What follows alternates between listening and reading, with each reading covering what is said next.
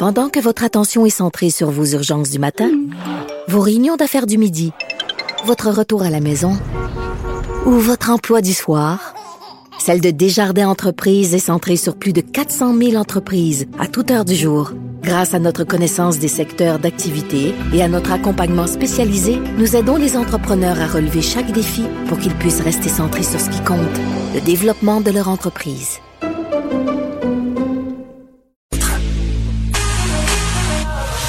Pour elle, une question sans réponse n'est pas une réponse. Geneviève Peterson. Cube Radio. Martin Geoffroy est là. Il a pris une pause momentanée du colloque de l'ACFA. C'est la 88e édition de ce congrès qui était quand même euh, un haut lieu des études universitaires. En tout cas, moi, dans mon temps, quand tu allais faire une conférence à l'ACFA, c'était bien, bien stressé et c'était une réussite. Martin, salut. Salut. Ben, moi, je suis pas stressé. Ça fait peut-être la vingtième que je fais, mais quand même. euh, euh, écoute, j'étais dans un colloque. Je suis dans un colloque en ce moment aujourd'hui extrêmement intéressant qui s'appelle Les polarisations sociales à l'heure de la pandémie de COVID-19 problématiser l'altérité et les identités en temps de crise. Bon, ça, c'est du langage d'universitaire. Là, on va prendre un grand respect. Un beau, ouais, ça, on va faire un beau décossé pour toi. Tout exact. Euh, Écoute, ce matin, c'était super intéressant. Euh, on a vraiment les, les, les, les dans, dans, le domaine justement qu'on parle souvent des théories du complot, Mhm. tout ça. On a, on a vraiment les, les, meilleurs cerveaux au monde là. euh, Puis je m'exclus euh, très humblement de ça. Mais euh, on avait par exemple Marie-Ève Carignan, euh, qui est de la chaire UNESCO, euh, qui est une des, des, des, des personnes au Québec qui fait le, le plus de recherches sur la théorie du complot. Puis elle nous a donné des chiffres super intéressants qui croit aux théories du complot, là, en pourcentage, à 18% la majorité, c'est des gens qui proviennent d'extrême droite. Euh, après ça, tu as des gens qui sont anti-gouvernement euh, all the way, qui c'est 12% à peu près. Après ça, tu as des gens qui sont religieux, spirituels, dans une proportion de 10% Après ça, ce qu'on appelle l'alter-science, ils appellent ça l'alter-science, c'est des gens qui croient pas à, à la science, à peu près 10% aussi. Mhm. Et des survivalistes, imagine-toi donc, 7,9% de Ben, survivalistes pas. qui, qui sont là-dedans. Et QAnon, là, c'était 5,4% c'est le dernier.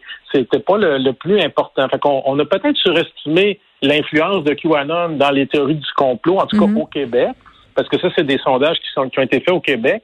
Puis ce que j'ai trouvé intéressant dans ce que Mme Carignan disait, en fait, c'est que elle parle qu'il y a des gens qui croient aux théories du complot, mais il y a au-dessus de ça des super diffuseurs et des entrepreneurs du discours.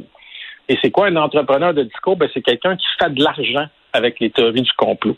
Tu vois? Alors, ça va être, ça peut être, par exemple, Stéphane Blais, Alexis Cossette-Trudel, des gens qui vont monétiser leur discours et qui vont euh, amener des gens à croire aux théories du complot. Puis, chez la plupart des gens, et on en a déjà parlé de ça, Geneviève, et, et c'est ce que les, les, les données nous montrent, c'est que un des facteurs les plus significatifs pour l'adhésion aux théories du complot, c'est euh, le niveau de méfiance des individus par rapport au gouvernement, mais aussi la santé psychologique de l'individu et euh, l'anxiété. Ah Le oui. niveau d'anxiété de l'individu, oui. Je pensais qu'elle allait avoir Donc- quelque chose avec le degré de scolarité, mais ça paraîtrait-il que c'est une fausse croyance? Euh, ben, le degré de scolarité, non. Il y, a, il y a des données qui nous montrent que ça a un rapport avec le degré de scolarité, bien qu'il y ait des gens scolarisés qui, qui croient aux théories du complot. Ouais. Mais le facteur le plus déterminant, là, selon Marie, les, les- les données de Marie-Ève Carnière, c'est la santé psychologique, c'est le niveau d'anxiété. Puis c'est pas un hasard qu'on en ait plus de complotistes pendant la pandémie. C'est clair que le niveau d'anxiété est, est plus élevé que d'habitude. Euh, et, et donc, c'est ça, c'est très intéressant parce qu'on parlait de tout ce qui se passe pendant la pandémie. Vous avez, euh, on avait aussi le, le sociologue français Gérald Bronner, euh, Mhm. que j'aime beaucoup, qui est un grand spécialiste. Et je trouvais ça intéressant ce qu'il nous disait. Euh, parce que je sais pas si tu te souviens, on avait parlé de Myriam Ketzer, cette femme qui était passée. euh, Mais c'est pas une ancienne des psy apôtres. ou une médecin? non, c'était, elle était passée, elle était née dans les apôtres de l'amour infini. Ah oui, non, je me mêle avec elle, elle était, elle était passée, elle était passée dans le- le- les anti-vaccins New Age un peu. Oui, mais elle nous a une écouté, hein, Madame Kedzer, tu sais, elle m'a Oui, elle m'a je écrit longuement après ta chronique, euh, j'ai été Ah, obligée de la ah, bloquer. Elle m'a écrit, moi aussi, elle n'était pas très contente, Non. euh, effectivement. Mais, euh, je veux dire, on a parlé ce matin avec Gérald Bronner de ce qu'il appelle de la, de- du nomadisme identitaire ou de la migration doctrinaire, c'est-à-dire que très souvent, les gens qui, vont croire aux théories des complots, ils peuvent passer justement d'une secte à une autre comme ça. Euh, parce que, comme je le disais déjà quand j'en avais parlé de son cas à elle, c'est le même type de croyance. Oui, parce qu'elle a publié un, livre, Madame Kadir, où elle raconte un peu euh, son passage dans une secte. C'est ça.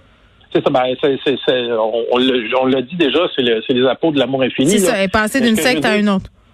Elle, maintenant, dans la secte complotiste anti-vaccin, mais je veux dire, c'est les mêmes, le même type de croyance un peu mystique et ésotérique qu'il y avait dans les apôtres de l'amour infini qu'elle retrouve maintenant. C'est juste que maintenant, au lieu de parler de Jésus, euh, elle parle des porteurs de lumière. Mais que tu l'appelles Jésus ou lumière euh, céleste, c'est la même affaire au niveau des croyances. Et c'est ce que Gérald Bronner nous a montré euh, avec grande recherche à l'appui en psychosociologie ce matin. Puis aussi le ce qui est intéressant chez les complotistes, il nous a dit, c'est le processus de démonstration. Les complotistes vont passer beaucoup plus de temps à contredire la version officielle que de monter une théorie cohérente en elle-même.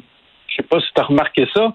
Ils sont très occupés à contredire la version officielle, mais ah, ben quand on, cherche, on cherche une théorie cohérente que construit eux-mêmes. Donc, leur argumentation est toujours un peu réactionnaire en réaction au gouvernement pour dire que le gouvernement a tort, tout ça. Et un autre aspect que j'ai découvert ce matin aussi avec des, juristes et puis des, avocats en droit, c'est les aspects, disons, un peu moins euh, reluisants de la gestion gouvernementale dans la pandémie. Euh, Diana Marconi, qui est psychiatre et professeur à McGill, nous a montré que la pandémie aurait amplifié les fractures et les injustices. Euh, et que c'est une étude qu'elle a faite pendant la première vague de la pandémie. Puis elle a montré que, en fait, la pandémie a frappé plus fort dans les quartiers les plus multiethniques de Montréal. Ben oui, mais on le euh, savait. On le savait, mais ben, je veux dire. Puis là, c'est documenté. C'est documenté pour le prouver, notamment les Noirs, les Arabes, les Asiatiques, mm-hmm. et beaucoup parce que c'était des travailleurs essentiels qui travaillaient en CHSLD. Et ce que ça a fait, ça, euh, comme mauvais euh, traitement, c'est que ça les exposait à, la, à une discrimination qui est associée à la COVID-19 et euh, ça les a amenés à avoir des problèmes de santé mentale. Mais qu'est-ce que tu veux dire? Je veux juste comprendre. La discrimination en lien avec la COVID-19, c'est-à-dire qu'ils étaient, victimes, si on veut, de discrimination parce qu'ils étaient en contact avec la COVID-19 au quotidien à cause de leur travail? Parce qu'ils étaient en contact avec la COVID-19. C'est ça, aussi, par exemple, euh, mais aussi, par exemple, dans les théories de la conspiration, on dit que euh, le, la COVID-19 serait un virus asiatique. Tu sais, Trump. Oui, oui, oui. Et les, les Asiatiques, pendant la, la, la, pandémie, ont écopé énormément, ben se sont fait écœurer énormément en termes de discrimination parce qu'il y a des gens qui sont convaincus que c'est les Chinois, euh, puis qui font pas de différence entre les Chinois et les Asiatiques en général. C'est toute la même affaire. Qui sont responsables de la COVID-19. Tu sais. Et donc, ça a eu des effets. Hein. Imagine-toi, tu travailles dans un CHLD, tu es un Asiatique. En plus, quand tu sors du CHLD, euh, tu te fais écœurer parce que tu es asiatique, tout le monde pense que c'est toi qui as amené le virus. Et ça, ça dans les quartiers les plus pauvres de Montréal, les plus multiethniques aussi, on a remarqué qu'ils avaient moins de contrôle sur la distanciation sociale.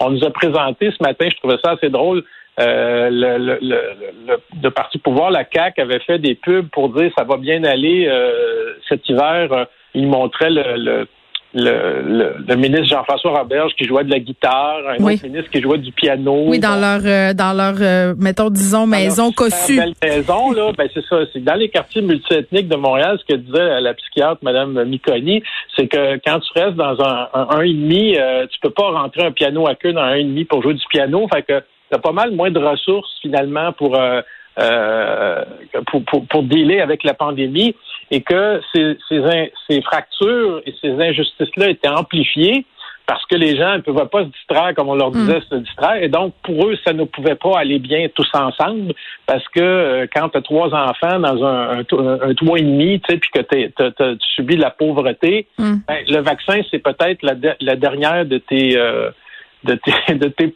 de tes préoccupations, peut-être. Mais là, en ce moment, ben, ce qu'on est en train de faire, c'est qu'on est en train d'amener des cliniques dans ces quartiers-là, justement, des cliniques mobiles pour essayer d'aller rejoindre ces gens-là. Mais ce que ça nous a montré euh, ce matin, c'est que euh, il, y avait des problèmes au début de la pandémie avec ça euh, aussi. Puis, hey, tu vas pas aimer ça, peut-être, Geneviève, on a critiqué les journalistes aussi. Non, moi, j'adore ça quand on critique les journalistes. je trouve ça sain. C'est correct. On a dit, on a dit qu'au début de la pandémie, les journalistes étaient euh, beaucoup trop euh, euh, unanimes par rapport au gouvernement, qui avait comme une espèce de belle de belles. Euh, on n'osait pas critiquer le gouvernement. Mais c'est vrai qu'au début, euh, c'était compliqué. Puis tu sais, les, les, journalistes qui posaient, puis je suis pas journaliste en passant, Martin, c'est pour ça que ça me dérange pas beaucoup. Euh, tu sais que euh, les journalistes, qui ont, Louis Lacroix en particulier, là, qui travaille chez Cogeco, s'est fait ramasser parce qu'il posait des questions au début un peu. faisait son travail de journaliste. Finalement, les gens aimaient pas ça. Les gens étaient très fâchés. Oui, mais ce qui est arrivé, c'est qu'à un moment donné, les journalistes sont sursautés parce que, je ne sais pas si tu te souviens, Horacio Arruda a dit Ah, les journalistes, vous êtes des beaux pigeons voyageurs. Je tu te souviens de ça. Oui, oui. Alors, cette notion de pigeon voyageur est rentrée dans la tête de bien des conspirationnistes qui disent Ah, ben vous voyez, ils sont à la bas du gouvernement, c'est hmm. des pigeons voyageurs du gouvernement. Donc ça, là, des affaires comme ça, ça n'a pas aidé. Hein? Non, je comprends. Euh, je, je, veux dire, et donc c'est ça qu'on a vu un peu ce matin dans certaines recherches intéressantes là, qui, qui, qui, qui, qui, qui, nous donnent plus de, de on commence à voir un peu les raisons pourquoi ce qui nous est mm. arrivé dans la dernière année. Ben, c'est intéressant. Puis, bon, il nous reste une minute, là, mais tu voulais parler du pouvoir d'agir des communautés? Ben, pouvoir d'agir des communautés, tu sais, c'est comme, par exemple, il faudrait cibler les croyances du public qui est lié à l'association entre COVID-19 et, la race, par exemple. Mm. Euh, c'est ce qu'on nous disait ce matin. Ben, il faut, faut commencer, on revient encore toujours à ça, à faire de l'éducation. Euh, il faut, faut, faut contrer cette désinformation là que la COVID-19 est associée euh, à, des, à, des, à des ethnies finalement, ben euh, parce que c'est problématique. Et, là, ça, il y a du travail à faire encore, mais ça, on commence à le faire finalement, puis on commence à à avoir des données sur le sujet, puis on commence à avoir des solutions. Ben, ben oui. Bon, Martin Geoffroy, merci. Je vais te laisser euh, retourner euh, à ton collègue. Je vous rappelle que c'est la 88e édition du congrès de l'ACFAS. Merci, Martin.